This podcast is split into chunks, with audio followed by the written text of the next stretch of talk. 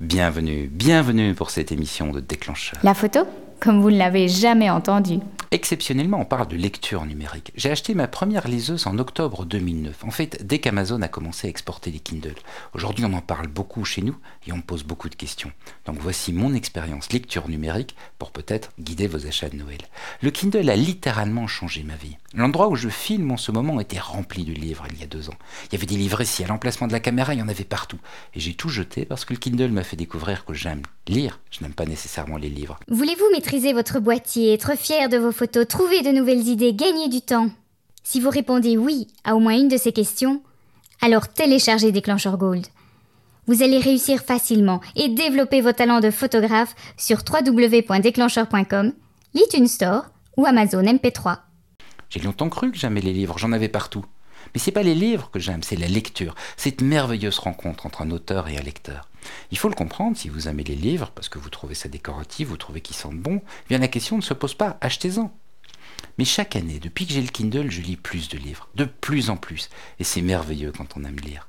Ce qui m'étonne d'ailleurs, c'est que chez nous, on ne se pose pas la question en termes de lecture, mais en termes de chaîne du livre. Alors que pour moi, il n'y a que deux personnes importantes dans la lecture, l'auteur et le lecteur. Si demain la chaîne du livre disparaît au profit de cette relation, c'est génial. Et ça fausse la discussion parce qu'on nous présente les liseuses comme des objets technologiques. On les achète un petit peu comme un disque dur. Mais voilà, on parle du format de fichier, l'e-pub. Ce serait bien. Moi, je lis pas des e-pubs, je lis des auteurs. On parle beaucoup d'écran. Je comprends, je me suis posé ces questions, mais ce sont de mauvaises questions. Un livre, c'est pas une espèce de clé USB qu'on se branche sur la tête. Enfin, c'est pas ma vision du livre. Et puis c'est pas malin de réfléchir ainsi, parce que le livre numérique c'est une innovation. L'innovation ça ne se développe pas en reproduisant le produit existant. N'importe quel bouquin sur l'innovation vous l'apprendra. Mais il semble que les gens qui tiennent ce discours sur la chaîne du livre, bah, ils aiment plutôt les livres que lire. Mais bref, l'écran, oui, c'est intéressant parce qu'il y a de grosses différences entre un écran à encre numérique comme ceci et un écran classique. L'encre numérique est moins fatigante. On dirait le papier d'un livre de poche il y a quelques années. La résolution est excellente, on peut la lire en plein soleil. Mais par contre, le soir, il faut une lampe. L'iPad, c'est moins agréable. Il y a des reflets, la résolution est beaucoup plus basse, c'est plus fatigant. Mais pour les livres multimédia, comme les livres déclencheurs, ça promet une autre expérience. Et puis il y a l'iPhone avec son écran Retina Display. Une bonne résolution, qui est moins fatigante, mais l'écran est petit. En définitive, c'est un mauvais débat. Mon expérience, encore une fois, c'est qu'un livre numérique n'est pas une clé USB pour la tête, mais un service. Et ça, c'est une révolution à 180 degrés. On passe d'un objet à un service. C'est pour ça que le livre numérique, pour moi, est inséparable du cloud. Concrètement, ça veut dire quoi? Je ne vais vous donner que quelques exemples. En général, je préfère lire sur Kindle. L'écran est plus confortable, il faut le recharger moins souvent. Mais si j'enregistre une interview, je prends l'iPad. J'ai déjà beaucoup de matériel et une seule machine qui fait le mail, lire et écrire, c'est plus pratique. Et le cloud Eh bien, avec l'application Kindle pour iPad, je retrouve mes livres. Et non seulement j'ai mes livres, mais le marque-page est dans le cloud. Donc les livres s'ouvrent exactement là où j'ai arrêté la lecture. Et quand je reviens sur le Kindle, la page s'ouvre exactement à la page que j'étais en train de lire. Et non seulement le marque-page se synchronise, mais mes notes, les passages surlignés, tout m'accompagne de machine en machine. C'est la lecture, mais comme un service. Et puis il y a l'iPhone. Parfois je fais la file à la poste, je n'ai pas pris de livre. Mais je sors l'iPhone, je retrouve l'application Kindle, et encore une fois, le livre s'ouvre à la bonne page avec mes notes, mes surlignées. Boum, j'ouvre le livre, je lis.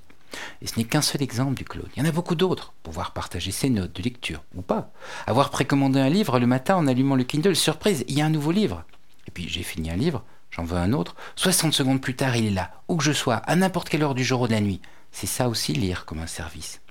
Vous avez peut-être remarqué, sur Déclencheur Gold, on vend les émissions depuis notre site, parce qu'on a l'habitude de télécharger, de copier des fichiers audio. Mais ce n'est pas le modèle pour le livre électronique. Le livre électronique, il ne vit que dans le cloud. Et donc on a choisi, lui, de ne pas le vendre en direct. Techniquement, c'était faisable, mais on a pensé que ce serait un mauvais service pour les lecteurs. Donc en conclusion, trois choses. D'abord, le livre numérique, il est bien développé aux États-Unis, il est encore en phase de lancement chez nous. Et je dirais qu'il s'adresse plutôt aux early adopters. Il faut le savoir ce n'est peut-être pas votre profil. Ça veut dire par exemple qu'il n'y a pas beaucoup de titres en français. Ensuite, c'est pas un produit si vous aimez les livres, c'est un service si vous aimez lire et que vous voulez lire plus et mieux.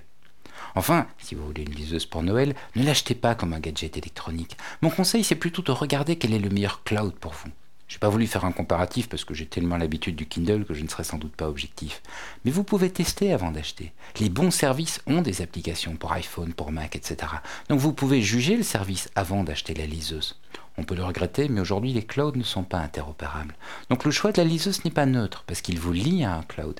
Et on trouve de tout. Il y a des liseuses sans service, celles qui vous parlent d'e-pub dans la brochure, et d'autres, comme le Kindle par exemple, qui ont un excellent service. Et le service, c'est la clé de la lecture numérique.